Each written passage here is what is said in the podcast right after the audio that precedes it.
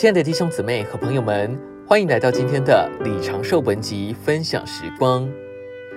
今天的信息要跟大家分享：生命与知识不同。在创世纪二章九节有两棵树，就是生命树和善恶知识树。我们借着这幅图画，就能够明白，知识是与生命相反，甚至与生命相对。为什么要提到这件事呢？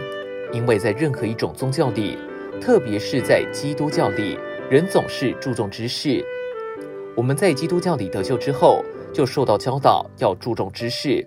但是圣经给我们看见，知识与生命相反，也与生命相对。我们如果要知道生命是什么，就必须认识生命的经历。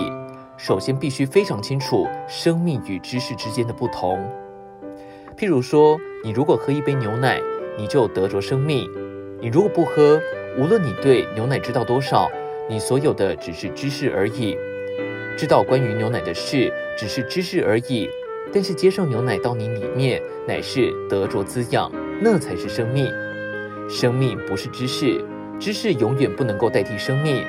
反之呢，知识与生命敌对。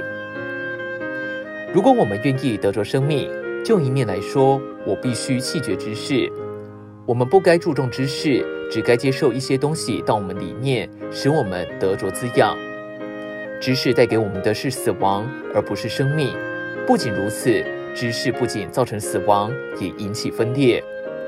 如果我们中间所强调的主要是知识，恐怕过不久我们就要分裂成许多派别。